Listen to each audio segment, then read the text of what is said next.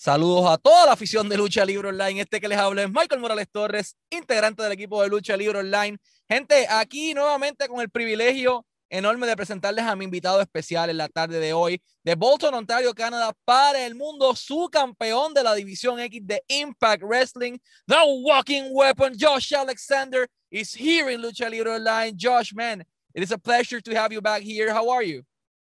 I'm well, man. Thank you.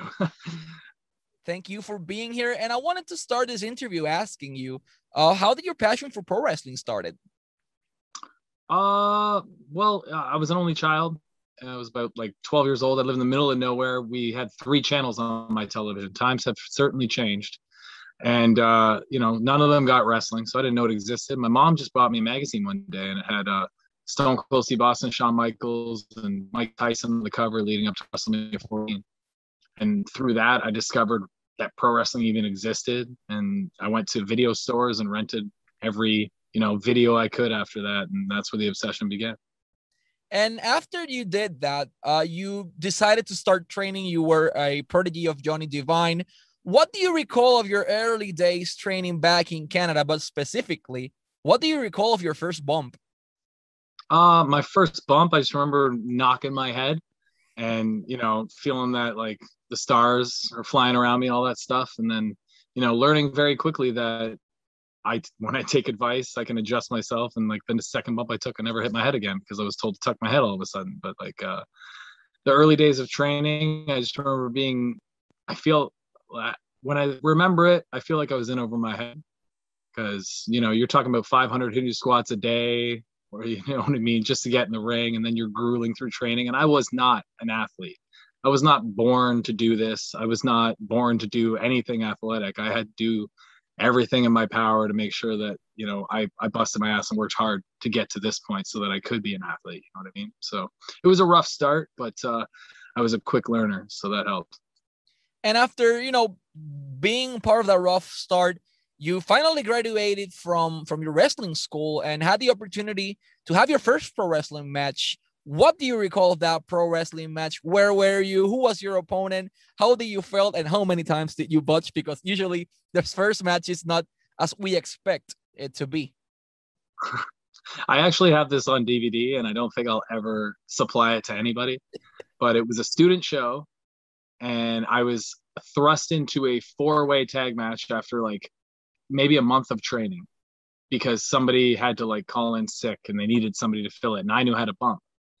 And it was a four-way tag match and it went 42 minutes or something like that some obscenely long amount of time. So i probably botched obscenely like a, a million times at least. And I, all i recall from it is i wore a white t-shirt and by the end of the match my white t-shirt was red because i had been chopped so many times that my chest bled through my shirt but that was my initiation into the pro wrestling world in 2005. And after that, you were basically a trotamundos, as we call it in Spanish. You traveled the whole world, the whole independent circuit. You were part of Ring of Honor, PWG, among many other companies. And you decided to settle uh, in a home, and that home was Impact Wrestling. At that moment in 2019, why did you, as an individual, decided that was the best thing for your career and for your personal life as well? I liked the fact that Impact Wrestling would still allow me to do independence to build my name even further so I can be worth more, you know, by the time my next tra- contract rolls around or whatever. And I like the fact that I could get a visa so I could wrestle in America. And uh, I just have, I've looked at Impact Wrestling as like a catalyst for my wrestling career to begin with because all my favorite wrestlers as fan, as a fan when I was a teenager, came from Impact Wrestling. I'm talking like AJ Styles, Samoa Joe, Low Ki, like all these different names. Like Impact Wrestling was my my thing because WWE was boring to me at that time. They had no competition. So the second those Wednesday night pay per views popped up, that's what reignited my love for wrestling.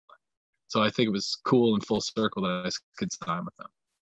And after that, uh, you know, you were part of the tag team division. You were one of the longest reigning tag team champion in the in the history of Impact Wrestling. And suddenly you are a singles wrestler. How challenging has been this part of your career so far? I mean, the second I found out I was going to have to be a singles wrestler and, you know, Ethan was leaving, uh, in the beginning you get nervous or you start to like overthink and all this other stuff. But then I reminded myself that it took me 14 years to get to Impact Wrestling.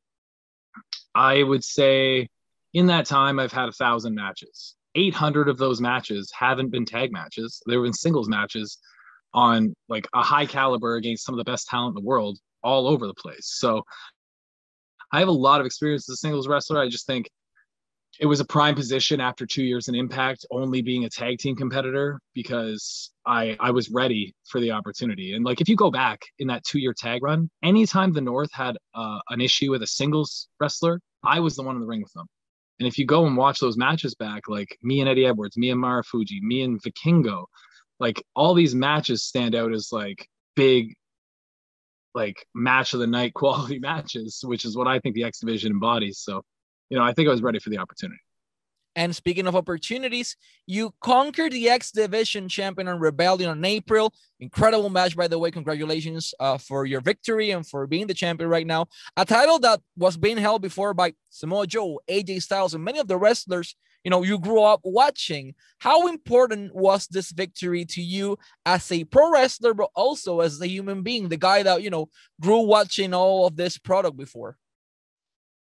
As a human being, that that that championship is number one on my bucket list. It was that that is the one that will give the 14 year old me the most satisfaction to know that I went on to win uh, eventually. Because as I said, all my favorite guys, that's where they started. That's where they first got their notoriety in the wrestling community as a big star. You know what I mean? So like, there's that. And then from the wrestling perspective, it was validation that in this wrestling community now that I'm a singles guy, I'm a single star, and Impact trusting me enough to give me that championship and being like, okay, you you you want to talk this talk, now you got to walk the walk. Go out there and deliver every single time we book you in a match, and like that's the challenge now, and I love a good challenge. And speaking of challenges, you've faced basically the whole roster at this point, uh, except for a few guys that arrived uh, uh, lately. My question for you is, uh, Impact has been an incredible role so far. Uh, during the last year, year and a half, it is basically in every single place. Like I just uh, read a, a, press release that uh, the product is going to be on Iraq, on Bahrain, on Oman, uh, uh, among many other countries, uh, Emirates as well, Qatar. It's like M- Impact's product is currently one of the, the hottest products in the market, and as a wrestler and as an ambassador of Impact Wrestling, how important for you is to have this kind of exposure, not of yourself as a champion, but as the whole Impact Wrestling's product as well? I, I think anything anything to help the company grows will help everything else. It'll help all the wrestlers. It'll help. It'll help everything. And I think the catalyst for all of this stuff that you just mentioned, these new TV deals and this other stuff, and even like the more the growing interest in Impact Wrestling. It all started at Slammiversary last year. The Good Brothers showed up, the Motor City Machine Guns returned. You know, we Deonna Purrazzo joined in, and like she's running through the knockouts division. Like that was the catalyst for this, and it's only built upon that now. And now we're teasing even more for this year's Slammiversary. So, I I, I think it's like the old saying, like strike while the iron's hot. And right now, all eyes are on Impact Wrestling, even with this Forbidden Door stuff and the crossover with Kenny Omega. So I think it's just capitalizing on that. And I, I see a lot of growth since I've been here, and I see a lot more growth even, you know, in the next few years. So hopefully I'm right. And speaking of the Forbidden Door, uh, we've seen, for example, Kenny Omega, uh, the Good Brothers, and many other people crossing pathways from one side to another. You're currently the Impact Wrestling X Division champion, and there's a particular matchup that caught everyone attention uh, because Miro, or formerly known as Rusev, uh, is currently the AEW TNT champion. Uh, you know, as being both champions, is this a match uh, representing Impact Wrestling? Is this something that you be, you will be interested in the future? Uh, I, anytime Impact wants to call me and they want me to wear my, uh, you know, my Impact Wrestling jersey and go over to enemy territory and represent, I will be more than happy and more than prepared to do so. And I guarantee I will not let the company down. And speaking of the partnerships, Impact is right now working with basically any important company in the world. Uh, AEW, New Japan Pro Wrestling, AAA in Mexico, among many other ones uh, that we highly probably don't know so far. Uh, how important has been this partnerships to you know establish Impact Wrestling's new version or new face and new product into the different markets all around the world? I, I think my take on it is that a lot of fans love unpredictability. That's why in the Monday Night Wars era, everything was like going crazy, and then it had a drop off, and then TNA started, and then it like picked up again, and like it's been cyclical ever since. And I think we're coming back into one of those you know, upward trends where like AEW, New Japan, AAA, Impact Wrestling, you have no idea what's going to happen or what matchups might be.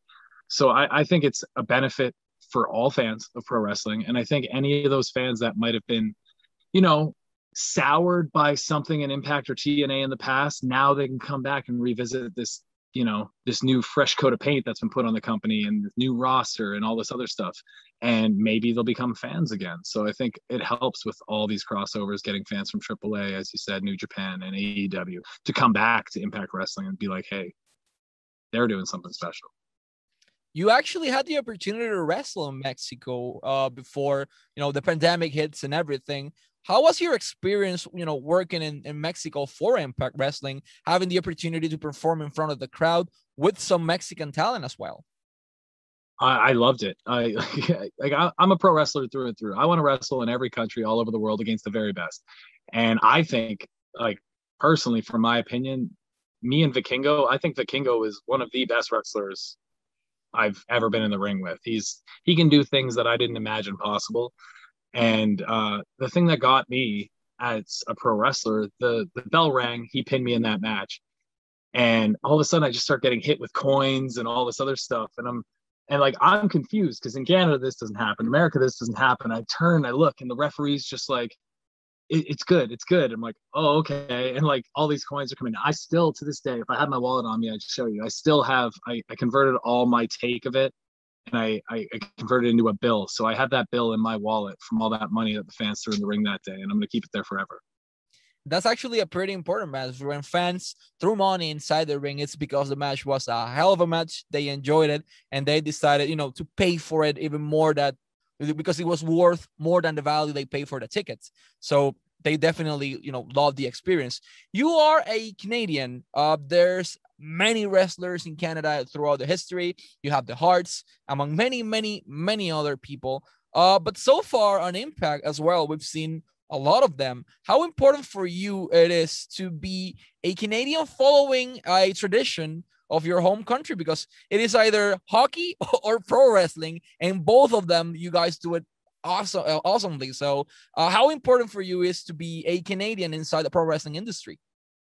Uh, it, it's it's kind of been like something I've been branded with in the past few years, especially yeah. because like I, I wear the Maple Leafs on my gear all the time, and that's just to show pride of where I came from. Because in my opinion, like you said, if you go down the list, the Bret Harts, the Owen Harts, the Edges, the Christians, the Sami Zayns, the Kevin Owens, like the Kenny Omegas, the Chris Jerichos, like if you come out of Canada, you are one of the best wrestlers in the world because it's so difficult to get noticed up here. So by the time you do make it to the world stage, you've earned it. I guarantee it. You've scraped and clawed and done everything in your power to make sure you were the best wrestler you could be and uh, that's why like I have a lot of pride in being Canadian on the world scale in a professional wrestling scene. Josh, how can you describe the current creative process in Impact Wrestling?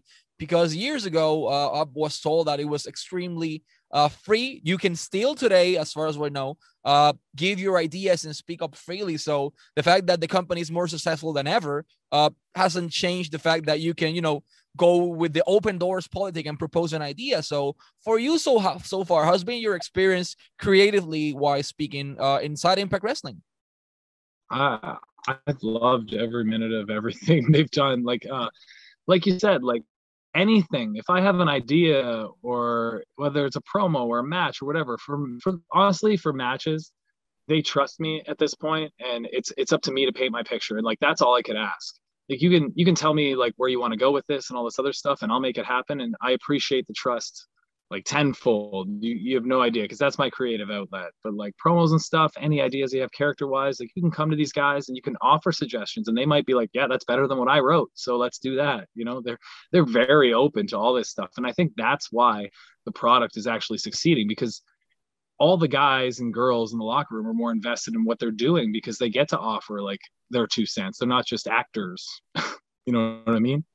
Yeah, you, you guys are wrestlers and you can be, you know, what you want to be. If you allow me, even though this is gonna already highly probable being edited by Jacobo with my lousy captions in Spanish here, I also want to say something else in Spanish, if you allow me. Impact Wrestling tiene su producto todos los jueves a las 8 de la noche por Access TV y por Twitch. Pueden sintonizarlo para ver el campeón de la división X, Josh Alexander. Pueden ver a Eddie Edwards, pueden ver a Rhino, pueden ver a Violent by Design, entre muchísimas otras superestrellas dentro de la industria. TJP, eh, hay tanto talento de alto calibre en esta empresa que vale la pena cada segundo del programa. O sea, créanme, no es un programa en donde eh, ahogan el resto de la superestrella con un producto normal. Impact, créanme, el producto es bueno de principio a fin, las dos horas son buenas, así que dense la oportunidad. Todos los jueves, 8 de la noche, Access TV y Twitch. Y pueden conseguir su mercancía. Está disponible en shopimpact.com, shopimpact.com para t-shirts, para diferentes cosas. Y también tienen su tienda en eBay. eBay eh, te lo puedes conseguir como Impact Wrestling, en donde tienen mercancía firmada la gran mayoría de las veces, sign merchandise, entre muchísimas otras cosas. Así que echen un poquito el ojo al producto de ellos en eBay, en Impact Wrestling, para memorabilia completamente de colección. Josh, man, it's been an honor to have you back here at Lucha Libre Online. I wanted to thank you so much for your time and for the opportunity. Last but not least, uh, what message can you send to the fans in Latin America or in the or in fans in general, like from the whole globe, to see Impact Wrestling's product on every Thursday night?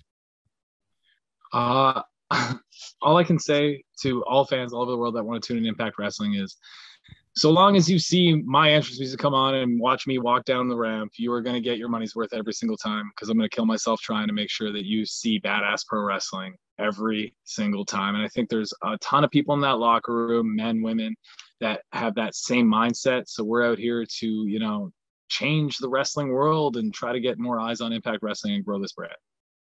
Perfect, man. I thank you so much for your time. Thanks, Ross, as well, for the opportunity. And to all our fans, tune in. Well, I'll say it in Spanish. Sigan Impact Wrestling en todas sus redes sociales y a Walking Weapon, Josh Alexander, de igual forma, todos los jueves, 8 de la noche, Access TV y Twitch, Impact Wrestling, no se lo pueden perder. Estos fueron Josh Alexander, The Walking Weapon y su campeón de la División X y Michael Morales Torres para Lucha Libre Online, la marca número uno de Pro Wrestling y Combat Sports en español.